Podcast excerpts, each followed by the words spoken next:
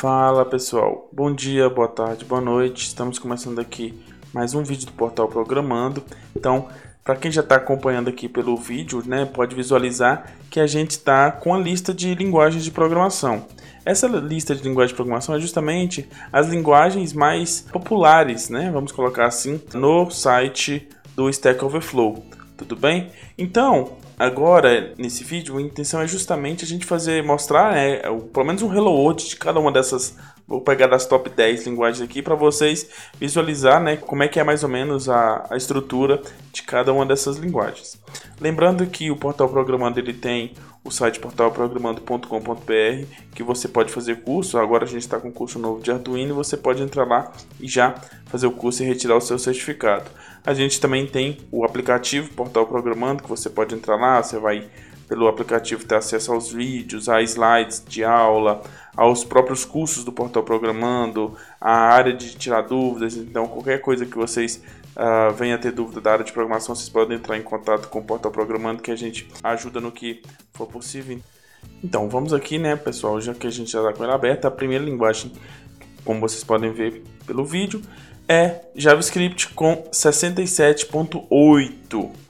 Então é a top 1, né, a nossa primeira linguagem aqui de acordo com o Stack Overflow. Então, baseado nisso, eu estou de novamente aqui nesse site que é o repli.it e ele dentro dele tem uma parte de linguagens que você tem toda uma infinidade de linguagens.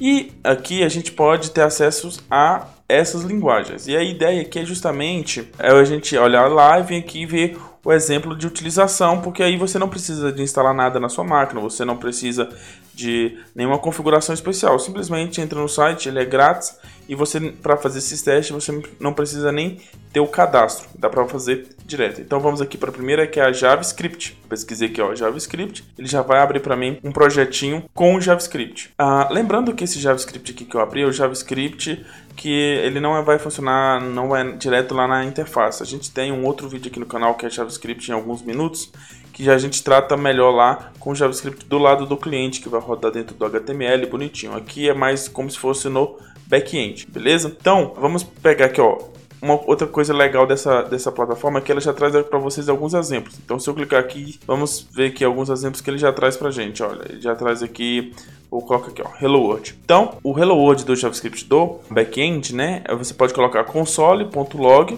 Hello World. Ele já vai imprimir essa mensagem icônica de qualquer linguagem de programação. Lembrando que aqui também você pode ter a const, né, uma variável, uma constante, e aí vou, você pode fazer x, recebe um ponto vírgula, criar uma segunda constante y, recebe 2, e eu vou fazer uh, uma terceira const soma com x mais y. E aí você pode ter aqui também console.log, que é seria o equivalente para imprimir né, no, no, lá no terminal. Lembrando que, que esse JavaScript é para imprimir no terminal, ele não imprime no HTML.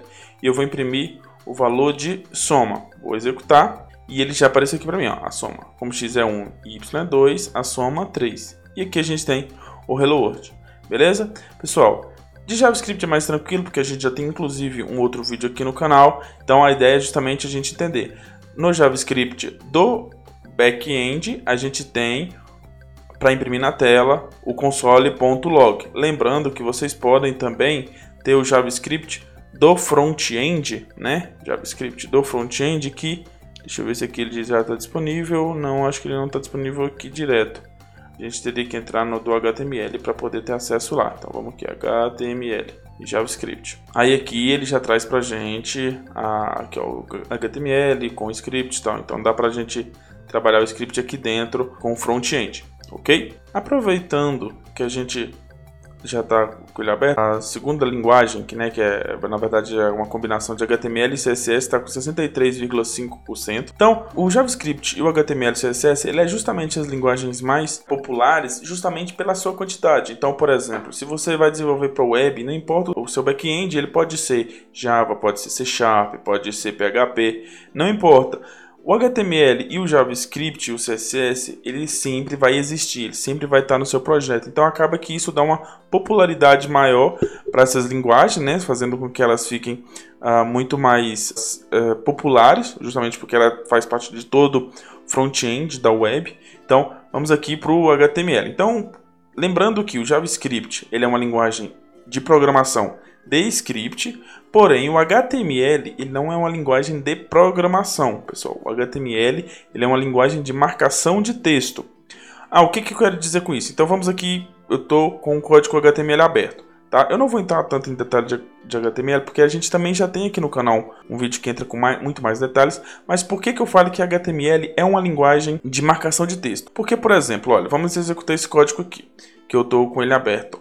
Lembrando que eu estou no Repli, vou em linguagens e pesquisei por HTML, CSS e JavaScript que já tem essa configuração pronta para a gente. Perceba que no nosso navegador, na lateral aqui, não está exibindo nenhuma mensagem, está em branco. Então, por que, que ele é marcador de texto? Porque ele trabalha com o conceito de tag. Então, vamos aqui, ó, dentro da body, que é onde aparece no corpo do navegador, vou criar uma propriedade B para negrito, tá? A tag B. E eu vou colocar, olha, tudo que tiver entre quando eu abrir a tag, vou escrever aqui, olá mundo, e eu vou colocar a tag novamente, só que agora barra B. Por quê? Porque eu estou falando que tudo que está aqui dentro, eu estou marcando esse texto como negrito e ele vai aparecer aqui para mim em negrito na tela. Basicamente, o HTML é para isso, ele é uma estruturação de página, você consegue estruturar uma página web e ele não é uma linguagem de programação, ele é uma linguagem de marcação de texto.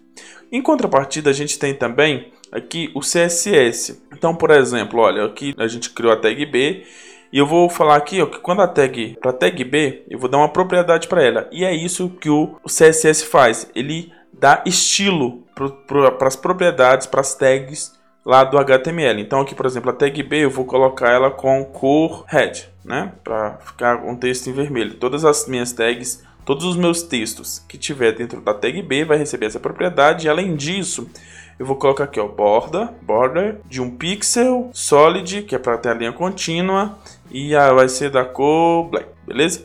E vou executar. Ó, perceba que aqui no navegador já apareceu justamente essas propriedades, né? Ele ficou em vermelho, ficou com a borda aqui de, da linha aqui justamente no navegador. Então, Enquanto o HTML ele é a estrutura, né? Se a gente for parar para pensar, o HTML é como se fosse o esqueleto ósseo da nossa página, porque ele que vai dar estrutura para a nossa, a nossa página. E o CSS, ele é o que dá a beleza, né? O que ele que vai dar toda a dinamicidade visual para a página. Então, ele com ele você vai controlar, por exemplo, a cor de link, esse tipo de propriedade.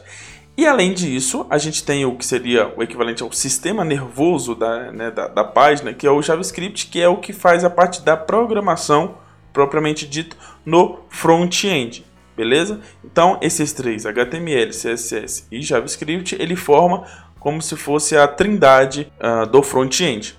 Então, continuando aqui, na terceira posição a gente tem o SQL. Bem, o que é o SQL? Né? O SQL é uma linguagem muito utilizada nos bancos de dados, bancos de dados relacional, né? Por isso a gente tem o SQL. Aqui na nossa ferramenta no Repli, a gente tem apenas o SQLite, mas dá para a gente ter uma ideia geral do, de como que vai funcionar né, o, a programação, justamente porque a estrutura ela é basicamente a mesma, tá bom?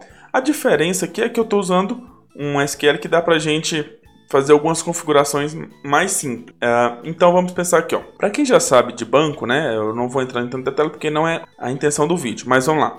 Olha, o que está sendo feito aqui? Primeira coisa, eu estou criando uma tabela, né? Segundo, eu estou inserindo valores nessa tabela, tá bom? Então eu estou inserindo Ó, a tabela com três colunas, nome, aqui ó, algumas propriedades de altura, primeira vez que alguém subiu. Então é uma série, é uma tabela de montanhas, que tem o um nome, a altura dessa montanha, a primeira vez que alguém conseguiu atingir lá o seu topo. Depois é feita as inserções, ou seja, a montanha no Monte Everest, qual é a altura dela, a primeira vez que alguém subiu. Aqui na outra linha, Kilimanjaro, né? E assim por diante. A gente tem uma série de montanhas. Depois eu faço esse print aqui, é justamente para imprimir, né? vai imprimir aqui no, no navegador, e faço o select. O que é esse select, para quem ainda não domina banco? É como se fosse a busca, é como se você falasse, olha, eu quero que encontre para mim a média, esse AVG aqui é a média da altura de todas as montanhas, né, da tabela montanha.